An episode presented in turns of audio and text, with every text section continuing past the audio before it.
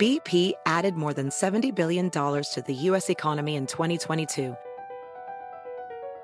Investments like acquiring America's largest biogas producer, Archaea Energy, and starting up new infrastructure in the Gulf of Mexico. It's and, not or. See what doing both means for energy nationwide at bp.com slash investing in America. Is America's primary system working? Is the Electoral College still the best process for electing a president? Could a third party candidate ever be successful? In a new season of You Might Be Right, former Tennessee governors Bill Haslam and Phil Bredesen gather the country's top experts to explore these issues and more as we approach the 2024 presidential election. Listen to You Might Be Right, a new podcast from the Baker School at the University of Tennessee, available now wherever you get your podcasts. Con nosotros el show de Fernando Espuelas, conducido por nuestro experto en política, Fernando Espuelas, aquí en KTNQ 1020 AM.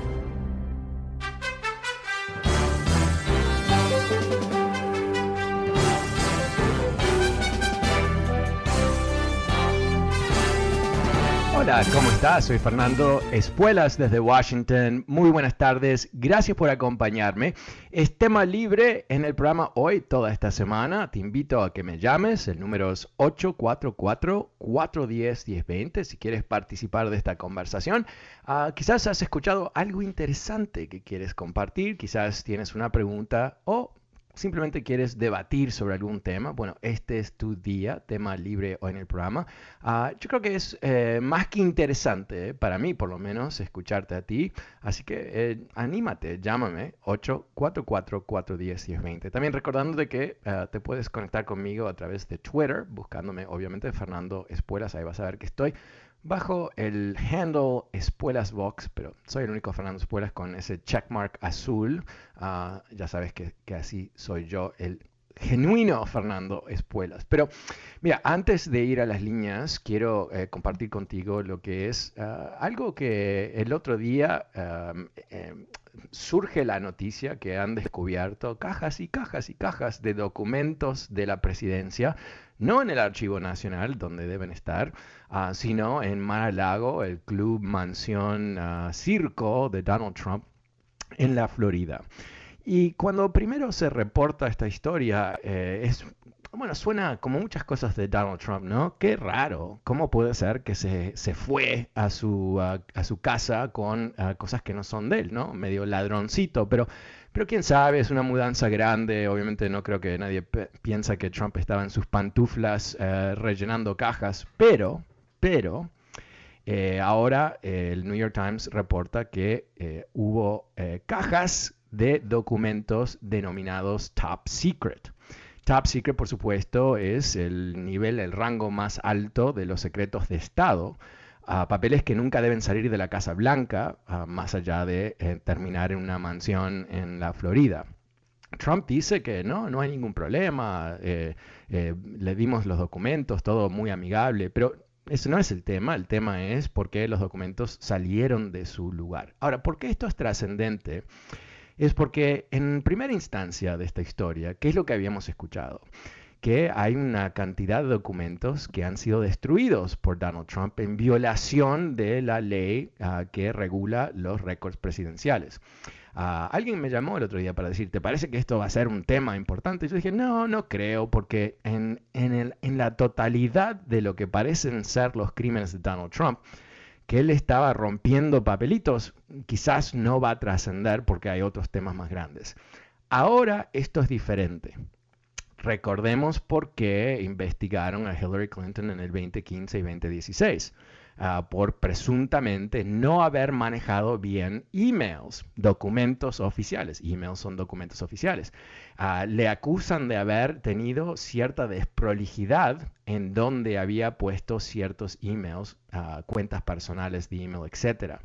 Algo que eh, al fin y al cabo no terminó siendo delito, pero ah, creo que con la manija que le dio Trump a ese tema, fue un, tema muy, muy importante en la elección, porque reforzaba la idea de que Hillary Clinton hacía lo que quería, que estaba más allá de la ley, que era toda poderosa, que había ah, ah, reglas para ella y reglas para el resto del país, ese concepto. Aunque no, no creo que era actualmente lo que había pasado, en fin, esa es la manera que se posicionó. Con esto es quizás algo más grave, porque eh, hay varias leyes que regulan uh, por qué estos documentos no deberían haber estado en Mar-a-Lago. Uno de ellos es esa ley que comenté antes, que regula los documentos presidenciales. La segunda es mucho más grave, son leyes de seguridad nacional y cómo se pueden manejar ah, documentos, en particular documentos denominados top secret. Y aquí es, eh, bueno, va a ser una investigación, yo creo, no creo que esto se pueda ignorar por el Departamento de Justicia, aunque el Departamento de Justicia quiere ignorarlo, no sé si quiere ignorarlo, pero quisiera no tener esta papa caliente en, sus manos también con todo lo que está ocurriendo. Porque por supuesto, ¿qué es lo que va a hacer Trump si lo acusan? Va a decir que este es Biden, me está hostigando, me está persiguiendo. Eh, no, que es una mentira, por supuesto, pero en fin, las mentiras eh, son fáciles para Donaldcito Trump. Pero vamos a ver, eh, aparentemente estos documentos top secrets ahora han sido, eh, eh, no sé, secuestrados, no sé cómo se dice, pero puestos en un lugar ah, seguro, aparentemente.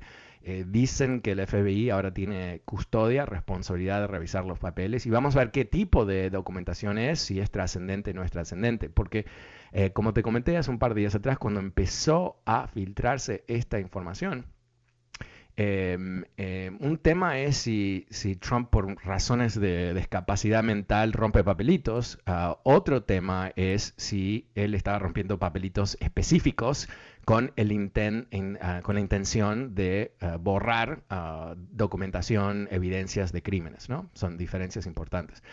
Ahora, em, también surge en el New York Times de hoy una historia muy interesante. Está todo conectado.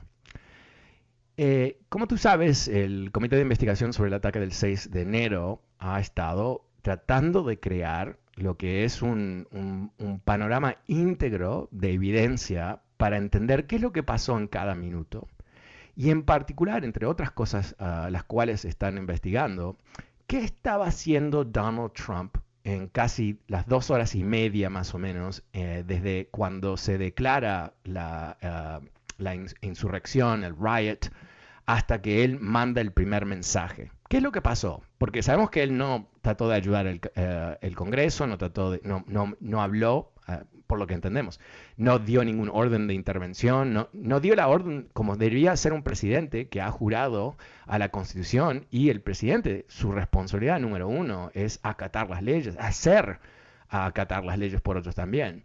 O sea que, por supuesto, en el mejor de los casos, eh, una irresponsabilidad ah, fatal ¿no? por parte por no tomar acción. Pero por supuesto eso no es lo que estaba ocurriendo, no es que no se le había ocurrido tomar acción y de hecho la evidencia ahora sobra que hubo muchísimos intentos por parte de gente en el Congreso, republicanos, eh, llamándolo como loco para que ayude él a parar el ataque al Capitolio, y intervenciones de Ivanka Trump, la hija que fue, eh, bueno, eh, no sé, eh, elegida, si tú quieres, por los asesores de Trump para hablarle a papi, porque aparentemente ya tiene mejores poderes de persuasión. Pero no, no ocurrió por más de dos horas y media. Dicho de otra manera, mientras el ataque estaba ocurriendo, algo sobre el cual Trump tenía entera, entera conciencia, ah, lo estaba viendo por televisión, lo estaba gozando, hay testimonios de eso, Ah, y intentos por varios, varias figuras eh, eh, de, tratar de, motivarlo, no sé, motivarlo no es la palabra, de, lograr que él rescata el Congreso. Bueno, en todo ese periodo de tiempo, em, ¿qué es lo que falta en las evidencias? Ajá, llamadas telefónicas de Trump. Ahora, se sabe que él estaba hablando por teléfono con diferentes individuos, porque sabemos que habló con Kevin McCarthy, sabemos que habló con uh, Jim Jordan, sabemos que habló con varias personas durante el ataque, antes y después, pero aparentemente no hay récords. Ahora, cuando el presidente de Estados Unidos llama a quien sea, hay un récord. Por razones obvias, es el presidente de Estados Unidos, no es Juanito de la esquina llamando a Doña Pocha en el otro pueblo, es el presidente de Estados Unidos. Entonces, ¿cómo es que no hay récords de llamadas? Bueno, la sospecha obvia es que él estaba usando un, teléfono celular. A burner phone, ¿no? O sea, como los mafiosos, un teléfono privado, no sé, lo quemó, lo puso bajo el agua, lo tiró al Potomac, el río, ¿no? Cerca de la Casa Blanca. ¿Quién sabe qué hizo con ese teléfono? Pero aparentemente estas comunicaciones se estaban llevando a cabo en forma extraoficial. Extraoficial.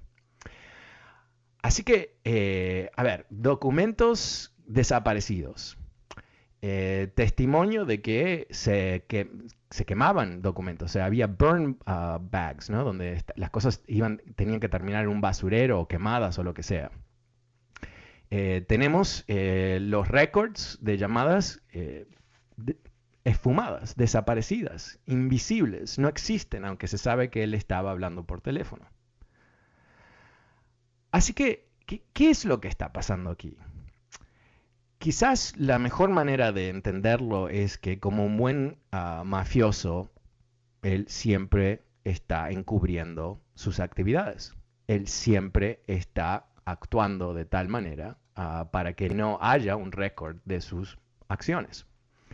Ahora, eh, ¿le va a funcionar en esta circunstancia, en esta situación? No, no sé, no sé, quizás lo salva, porque a veces cuando nosotros hablamos aquí, ah, tú y yo, de por qué es que no está en la cárcel todavía, ¿no? Esa frustración de, muchos estadounidenses. Eh, la, la, respuesta es muy básica, ¿no? Bueno, aquí lo que tenemos es un sistema de derecho, menos mal, y las evidencias tienen que cruzar cierto, ah, cierto límite o, cierta eh, eh, situación donde se suman tanto las evidencias que eh, se puede lograr ah, el dictamen de un jurado, ¿verdad? Pero aquí vamos a ver lo que pasa. En términos de las llamadas que faltan, yo debería apostar que, que, el Congreso, el Comité de Investigación, está buscando récords de las telefónicas, porque al fin y Trump estaba utilizando la red de alguna empresa telefónica y entonces hay un récord. Si no hay un récord de la llamada en sí, porque no se graban las llamadas, creemos, posiblemente sí se graban. Em, ¿Qué es lo que eh, va a haber? Bueno, va a haber un récord de las entradas y salidas de las llamadas, si hubo textos, cuánto tiempo, o sea, con quién estaba hablando y por qué tiempo. Y si, si eso se logra, que me imagino que se va a lograr, es lograble, ah, ¿qué es lo que va a ocurrir? Bueno, del otro lado, el que recibía la llamada eh, va a hablar, ¿no? O, va a tener que decir por qué no habla, o va a tener que hacerse el, el, ah, que no se acuerda cuando estaba hablando con, el presidente de Estados Unidos durante un ataque. Así que eh, eh, muchos esfuerzos para esconder, pero ahora con todas las evidencias que hay que hubo un cover-up, que ha habido un esfuerzo de mentir sobre lo que ocurrió, tanto públicamente como detrás del escenario. Eh, yo creo que estamos empezando a ver ah, el panorama real.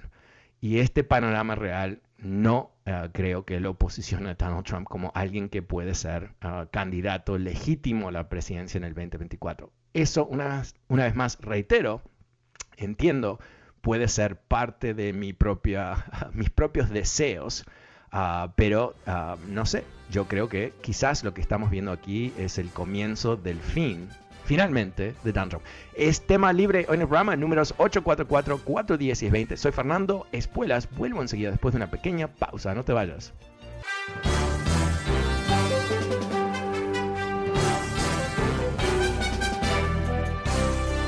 Hola, ¿cómo estás? Soy Fernando Espuelas desde Washington. Es tema libre hoy en el programa, abriendo las líneas para escucharte a ti. El número es 844-410-1020, 844-410-1020. Antes de ir a las líneas, quiero invitarte nuevamente a nuestra campaña política de este año, intentando motivar la mitad de los latinos que no votan, literalmente, cómo, bueno, eh, estamos ah, creando una plataforma de comunicación a través de Twitter.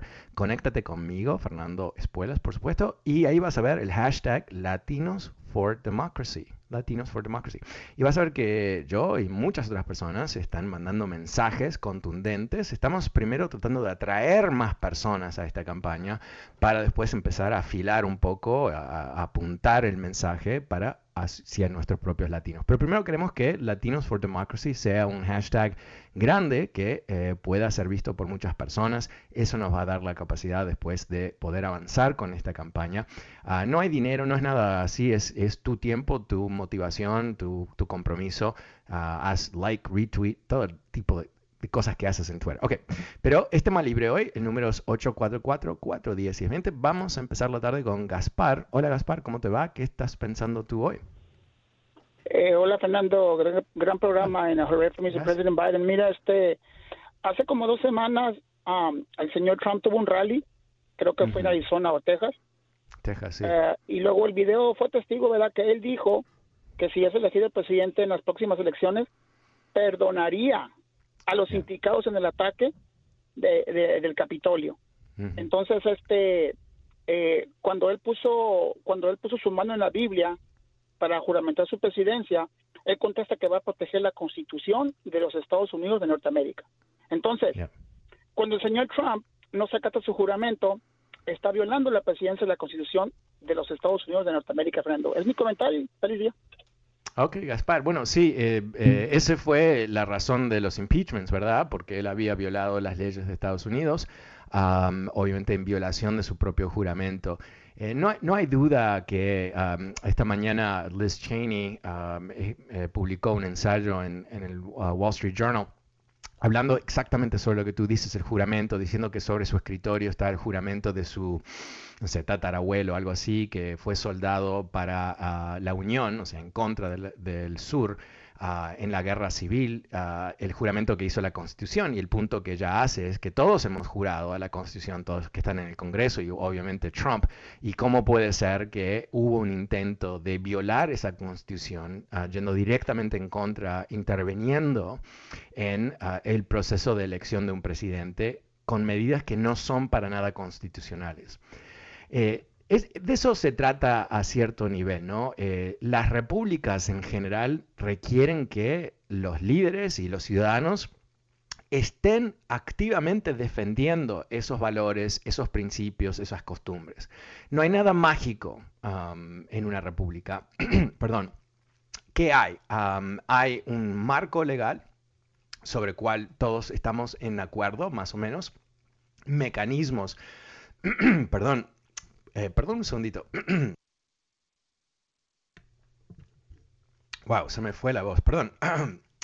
hay ah, mecanismos de regulación de las leyes, se llaman las cortes, ah, pero al fin y al cabo se requiere que ah, la gente diga, ok, estas son las leyes, yo tengo que estar dentro de la ley y si estoy afuera de la ley, ¿qué va a pasar? ¿No? Voy a tener que pagar una consecuencia. Entonces imagínate qué mal eh, qué mal impacto tiene esa declaración que tú mencionas de Trump, diciendo que él va a perdonar a, todos esos terroristas, eh, cientos de ellos que ya se han proclamado culpables en cortes. O sea, esto no es algo teórico, si son o no son culpables, son culpables. Ah, entonces, cuando decimos que tiene que haber una defensa de la República por sus líderes, ¿cómo puede haber el magistrado número uno, el presidente de una república, diciendo que él va a perdonar criminales que atacaron el Capitolio de la República? E, es algo que es de otro planeta, excepto que es exactamente lo que él dijo. Es algo que él piensa que tiene rédito, él lo estaba leyendo, no es que le salió en la cabecita de un momento para el otro, sino que era, era parte de su discurso. Pero ¿qué es lo que él está haciendo? Él está dinamitando las estructuras de este país para que haya choques, para que haya violencia. Esto es clásico de los populistas. Buscan crear el problema para después decir yo vengo a resolverlo. Eso es lo que está haciendo. Y además, porque lo que también dijo en ese infeliz discurso es que si a él lo tratan mal en, ah, Georgia, en Washington, en Nueva York, los tres lugares donde lo están investigando, que él quiere que la gente salga en forma masiva a las calles. ¿Qué está diciendo? El expresidente de Estados Unidos está incitando a sus seguidores de básicamente rebelarse en contra de la justicia de Estados Unidos. Eso es lo que está diciendo. ¿no? Porque si él es imputado bajo las leyes de Nueva York, Georgia o federales o lo que sea, va a ser imputado porque ese es el proceso legal de Estados Unidos. No quiere decir que es culpable, no quiere decir que va a terminar en la cárcel, pero sí ese es el proceso. Entonces imagínate decirle a esta gente que ya tiene el récord de ser violentos, ¿no? No, es, no tenemos que imaginarnos que lo que él está diciendo puede terminar mal. No, ya lo vimos, terminó malísimo, terminó en casi un golpe de Estado. Entonces, ¿qué está haciendo este tipo? Está incitando a la violencia, está eh, desestimando eh, las costumbres de este país que dicen que los pleitos legales, bueno, terminan, empiezan y terminan en las cortes. Y las cortes te van a defender Em, casi siempre, ¿verdad? Los derechos de individuo en este país, casi siempre, hay injusticias como en todo lugar, pero definitivamente eso va a ocurrir. Así que estamos frente, como tú dices, creo, Gaspar, que captaste a, cierto nivel lo más básico y lo más simbólico de que Trump ha violado su juramento a la presidencia. Muchas gracias. El número es 844-410-1020. Pasemos con Juan. Hola Juan, ¿cómo te va? Buenas tardes. Buenas tardes. Ah, mira, siempre me he hecho la pregunta que cómo es posible que la mayoría de los países abran y cierran sus sociedades bajo mandatos o relación de los mandatos del COVID. Y me estoy dando cuenta que la mayoría de este, estos países tienen miembros que fueron miembros de un club que se llama the Young World Leaders, al que tú perteneces.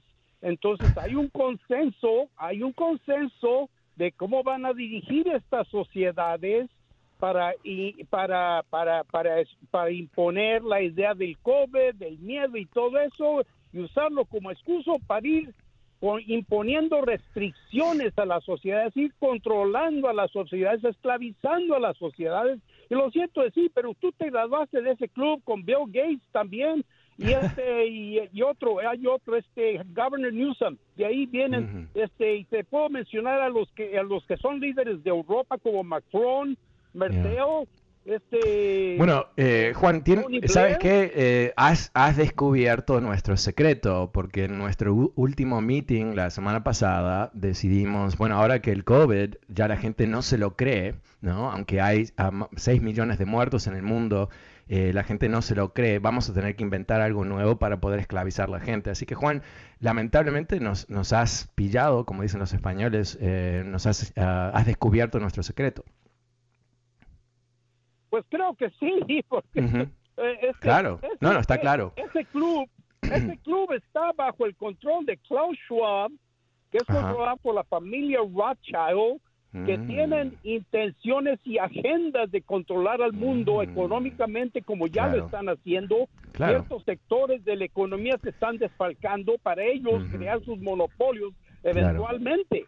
Sí, sí, sí. Bueno, no, entiendo, claro, no, no. mira, eh, ya eh, sacaste todo a luz. Eh, tengo que confesar que yo soy parte de este grupo ah, controlando el mundo y por eso hago un programa de radio, porque esa es mi misión Em, tengo que comunicar. Eso es lo que yo hago como parte del grupo que controla el mundo. Claro, y, por eso distorsionan los números del COVID. Tú nunca has mencionado que el, que el PCR test que se usa para detectar el COVID, que capta cualquier, cualquier, cualquier resfriado cualquier virus insignificante, pero luego lo representan como COVID. claro. pero Juan, eso lo hicimos a propósito. Tú sabes que eso, pero obvio, Juan, obviamente eh, captaste exactamente cuál fue nuestra estrategia, ¿no? Crear estos tests falsos para que haya una explosión de casos de COVID y que la gente se lo iba a creer porque el resultado del test.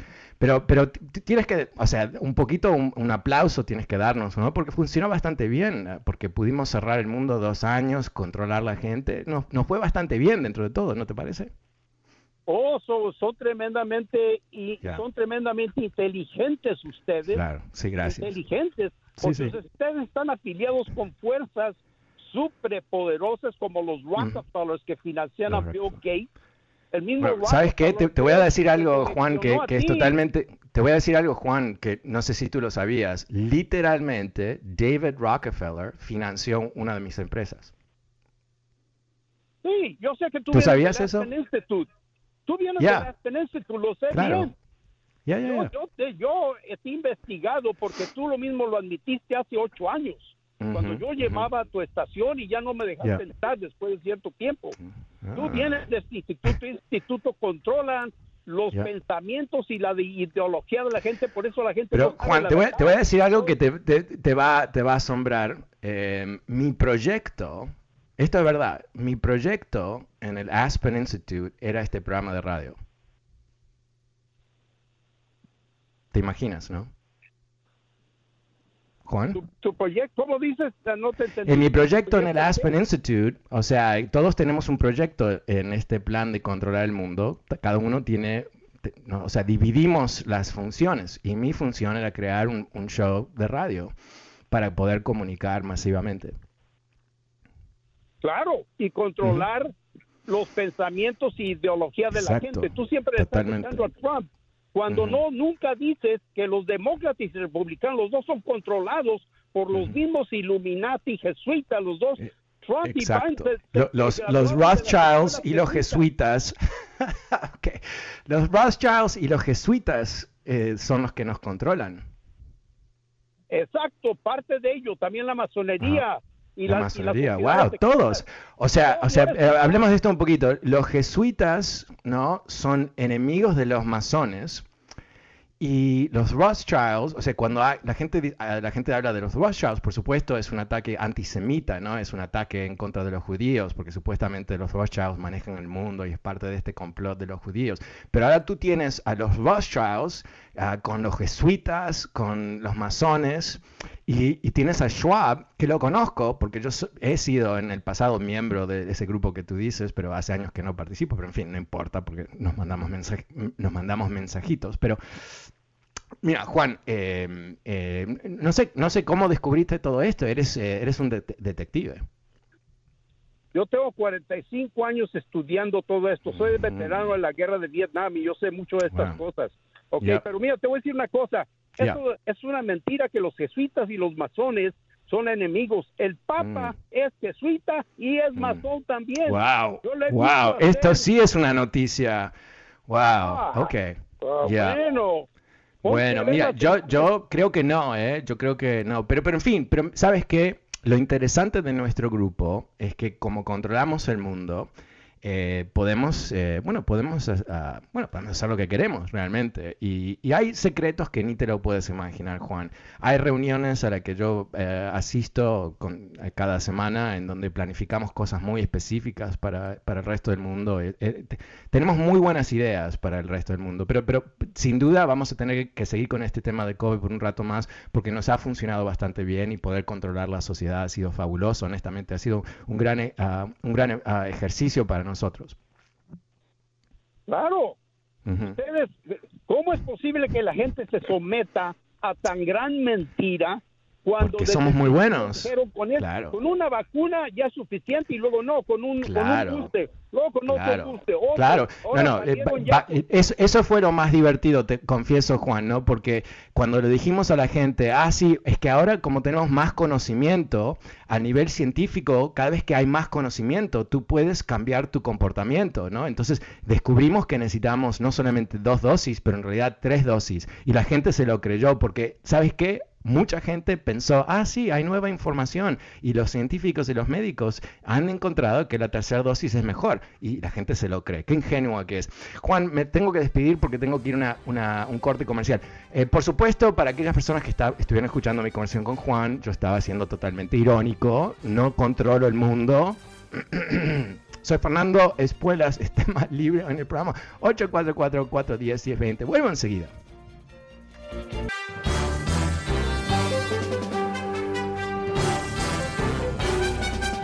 Hola, ¿cómo estás? Soy Fernando Espuelas desde Washington. Muy buenas tardes. Gracias por acompañarme. Es tema libre en el programa, números 844-410-1020.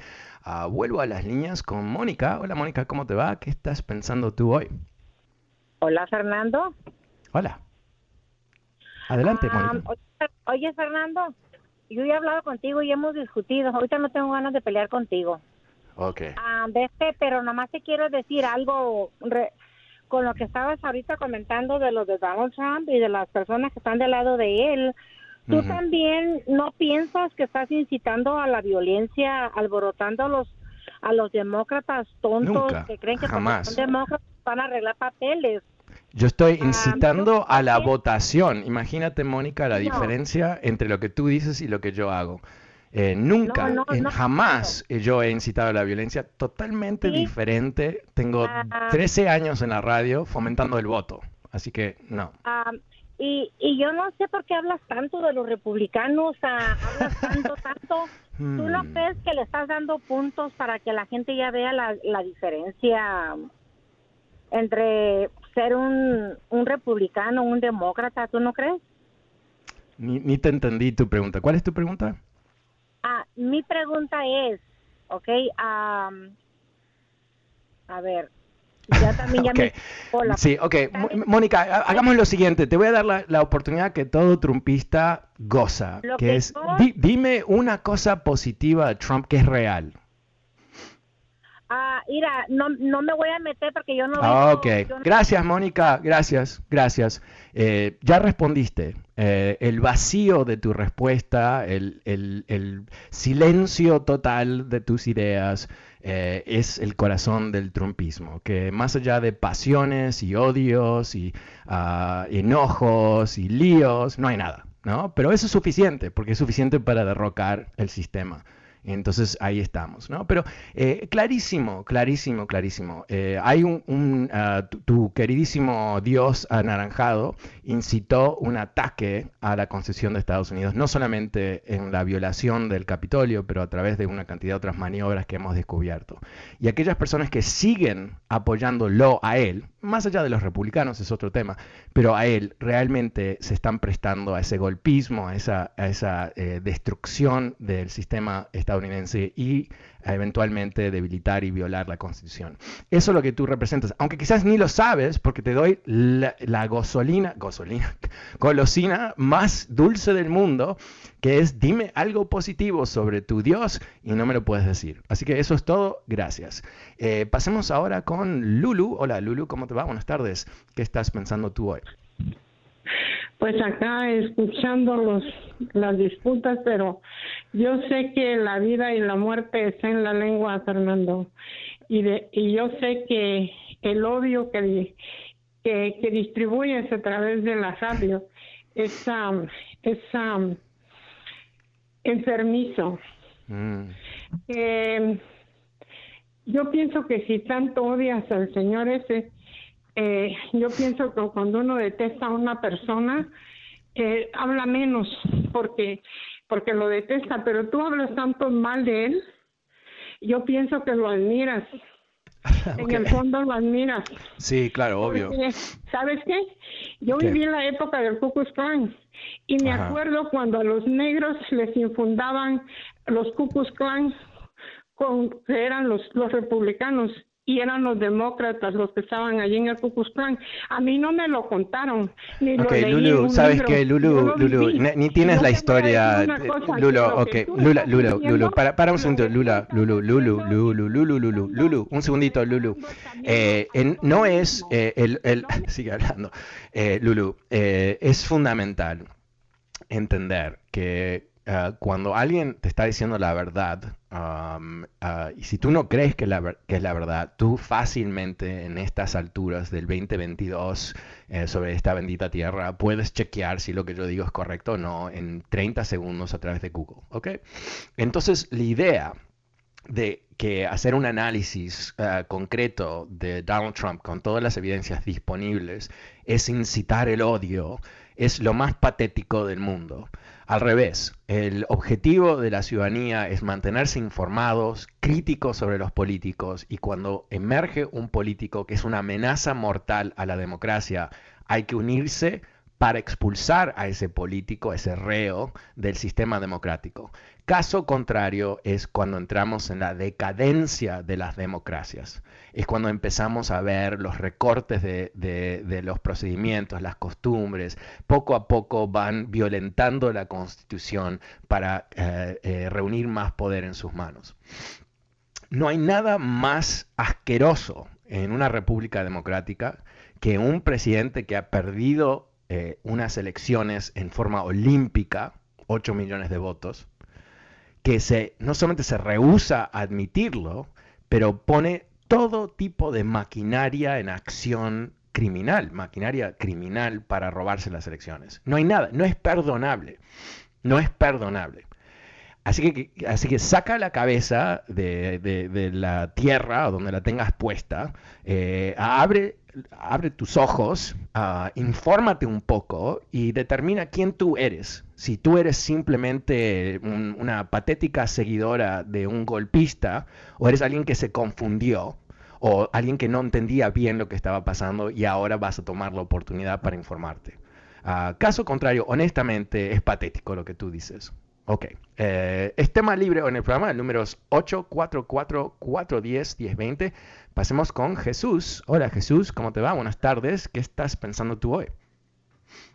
Sí, este, Fernando, gracias por darme la oportunidad.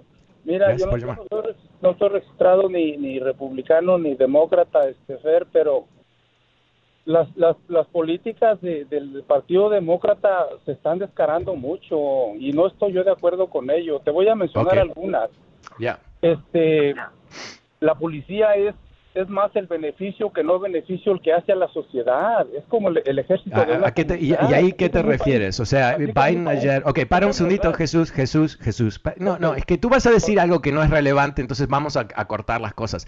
Eh, la, la, política del presidente de Estados Unidos es aumentar la financiación de la policía. Esa es la política del presidente de Estados Unidos. Ahora, ¿cuál es tu crítica a la política del presidente? de quitarle fondos. No, no, no, eso no es verdad tú sigas repitiendo lo que fueron. Recordemos, este es un... Jesús no está diciendo eso, está diciendo al revés. No, Jesús, infórmate. Jesús, querido, Jesús, no, no, no, no pases vergüenza en la radio. ¿Podemos dejar eso de un, lado? Ok, perfecto, sí. Fer, mira, Fer, el Partido Demócrata, ah, no, vas a decir que también no es cierto, apoya la idea de que se den drogas a niños que son seres humanos en desarrollo para que se hagan transgéneros. No. Es el, partido no, eh, no, para, para ahí, una vez más. Tú sabes que espera, espera un segundo. no, no, no te vayas a otra, no, porque no vas a poder decir algo que no es cierto y después decir, "Oh, no, no, vamos a otra cosa." No, no, para, para, para, para, tenemos tiempo. No te preocupes. Vuelvo a ti, no te preocupes. Eh, no hay una política de los demócratas sobre el tema del transgénero. No hay una política más allá de la aceptación de la diversidad biológica del mundo y que cada persona tiene derecho a realizarse como quiere. No hay una política demócrata más allá de eso. Así que estás inventando. El tema es que tú has caído, como eh, fue diseñado, en lo que se llaman estas guerras culturales, donde los republicanos crean un cuco, un monstruo ficticio, y ahí es donde empiezan a decir, ay, esto es lo que quieren los demócratas, esto es lo que quieren los demócratas, sin, sin apuntarse a la realidad, no importa porque es una guerra cultural, ¿no? Y lo hicieron con los gays, y lo hacen con el aborto, y lo hacen con la religión, y lo hacen con 40.000 cosas, porque no tienen programa político. Y ahora, ¿por qué es que lo hacen? ¿Por qué incitan a la gente, como te han incitado tú, con una ficticia política de los demócratas que no existe? ¿No? No hay una política de darle drogas a los niños, no, no, no hay nada de eso, no existe. ¿Por qué lo hacen? Es porque funciona. Porque gente como tú te aferras a estas ideas, porque es más fácil rechazar algo y decir, yo me uno a los que están rechazando este demonio, en vez de decir, ¿qué, ¿cuáles son mis valores? ¿Qué es lo que me importa? ¿No? Si a mí me importan los niños, si realmente te importan los niños, entonces tú darías un paso adicional, ¿no? Diría yo, eh, ¿Cuál es el paso adicional? Paso adicional diría, ok, ¿quién tiene la mejor política para niños? ¿Cuáles de los dos partidos? Porque a mí los niños me importan un montón. ¿no? Eh, que no haya un aborto más, que no, nadie sea transgénero, Ok, perfecto. ¿Quién aporta a los niños? Los programas de nutrición de niños, ¿de dónde salen? Ah, ¿serán los demócratas? Claro. Eh, seguro médico para niños. ¿Dónde salió eso? Mm, ¿Republicanos? No, demócratas. Políticas para rebajar los impuestos a familias de bajos recursos con niños. ¿Quién votó 100% en contra de esa rebaja de impuestos para familias de bajos recursos con niños? Los republicanos hace dos meses atrás.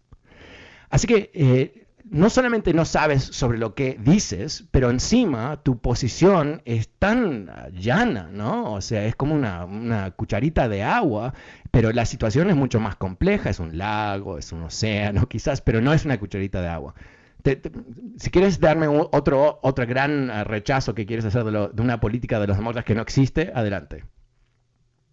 Jesús. ¿Estás ahí Jesús o se fue Jesús? Ahora, porque hasta ahora la gente... Adelante Jesús, ¿cuál era tu último punto? Ok, no sé, no me, no me escucha. Ok, perfecto.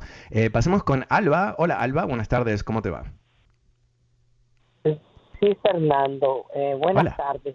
Buenas tardes. Quiero, quiero decirte, Fernando, que te admiro mucho.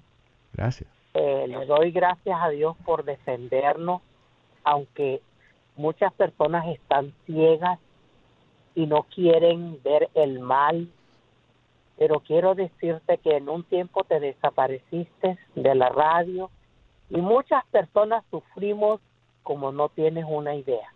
Mm. Después apareciste y yo le di gracias a Dios porque eres una persona en realidad que ha defendido a los latinos aquí.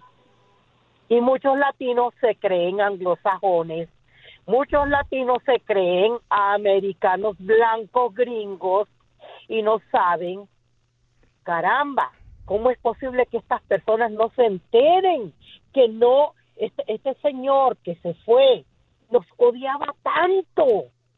Pues chico, pero ¿cómo es posible que hasta esta persona eh, eh, eh, ya, ya hasta tenía el Ku Klux listo para lincharnos a todos. No nos quieren a los latinos. Ese señor no quiere a los latinos. Pero caramba, ¿cuál es la ceguera que tiene esta gente, Fernando?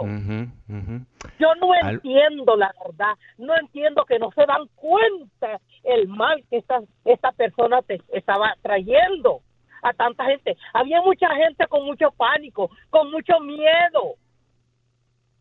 Y este señor no tenía eh, eh, eh, excepción de persona, o sea, este señor no decía, oh no, este es latino y me está ayudando. No, este venía parejo tirando a todo el mundo, fuera de los Estados Unidos. Pero caramba, yo no entiendo por qué es la ceguera de estas, de estas personas que no se dan cuenta que este señor ¿Cómo vas a creer que está diciendo que va a excusar a estas personas que se metieron al, a la Casa Blanca? ¿Qué es esto? Esto es una falta de respeto. Ya. Esto es una falta de respeto. Esto es mm. horrible que estas personas se hayan metido a este lugar como, uno, como criminales, como pandilleros. Yo no sé qué, qué lacra, pero esto es imposible. Y perdóname que, que te hable así de esta manera, pero la verdad, Fernando, no te muevas, no te muevas y que esta gente diga lo que digan, que no te muevan. Ok, no, no, a mí no me van a mover, pero, pero Alba, quiero, eh, primero eh, comparto tu pasión sobre el tema. Eh, cuando yo vi esos, esos pandilleros, esos terroristas violar el Capitolio, un lugar donde yo he tenido el privilegio, porque he trabajado en, el Capitolio como periodista, ¿no? por muchos años, he estado ahí muchas veces. duele, duele, duele, porque es un lugar que se siente muy sagrado. Cada vez que yo voy, hace un tiempo con el COVID, no, no voy en dos años, pero uno se siente la majestad de la República. Es un palacio, no lo dicen palacio, pero es un edificio fabuloso y es un lugar donde cualquiera puede entrar, a cualquiera puede entrar, no necesitas una cita, ah, pero obviamente no la manera que hicieron. Así que yo, yo comparto tu, tu pasión 100%.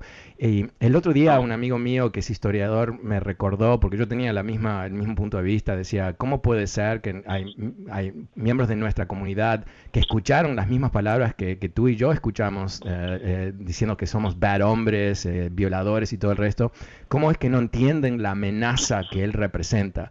Y él me recordó que los judíos alemanes, eh, por mucho, mucho tiempo, inclusive cuando estaban escuchando ah, lo que estaba pasando en Alemania, no lo creían, no podían llegar a creer que ellos iban a ser perjudicados. Así que yo creo que eso es eh, parte de la naturaleza del humano.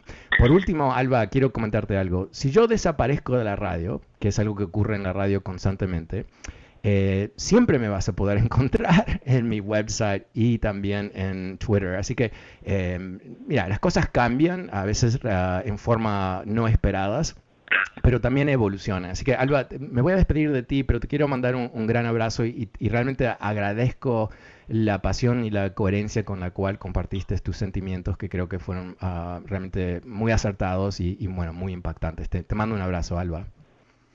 Ok, eh, pasemos ahora con Estela. Hola Estela, buenas tardes. ¿Qué estás pensando tú hoy?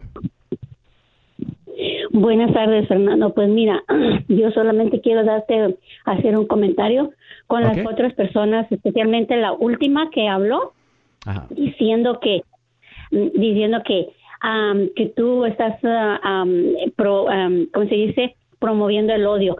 Que no te escuchen, que no te escuchen, que se vayan, que vayan a escuchar otros programas que ellos quieren oír, lo que ellos quieren oír. Olvídate de ellos. Tú sigue adelante y buenas tardes. Buenas tardes, Estela. Bueno, eh, bueno, gracias, Estela.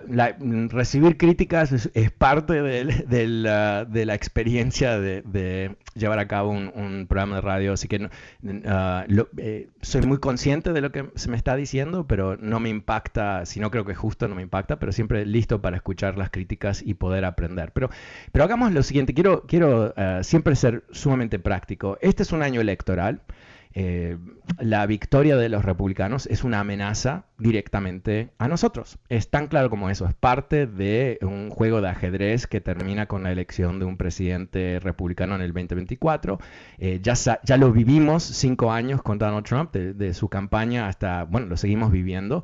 Eh, entendemos que el Partido Republicano a estas alturas lamentablemente ha caído en una decadencia terrible un divorcio total entre los republicanos y la moralidad, el, apego a, la constitución, inclusive las leyes. el papel de los latinos este año eh, yo creo que es fundamental. Si realmente en algún momento pensamos que nos merecemos colectivamente como país, pero específicamente como comunidad inmigrante latina, una reforma migratoria, eh, recordemos lo más básico en los últimos 20 años solamente los demócratas han votado a favor de una reforma migratoria. Solamente. Los republicanos han bloqueado esa reforma constantemente. Es parte de la plataforma de los republicanos. No formalmente, pero es lo que ellos prometen a sus votantes. Jamás una reforma migratoria, jamás. El que no entiende eso, perfecto. Pero para el resto de nosotros que entendemos esta dinámica, tenemos que realmente activarnos este año. Te invito a que te sumes a esta campaña en Twitter, Latinos for Democracy. Pero bueno, me he quedado sin tiempo esta tarde, pero vuelvo mañana. Mañana es, va a ser un programa fabuloso, un viernes con sorpresas, tema libre y mucho más. No te pierdas el programa mañana, te prometo, nunca te lo vas a olvidar. Soy Fernando Espuelas, muchas gracias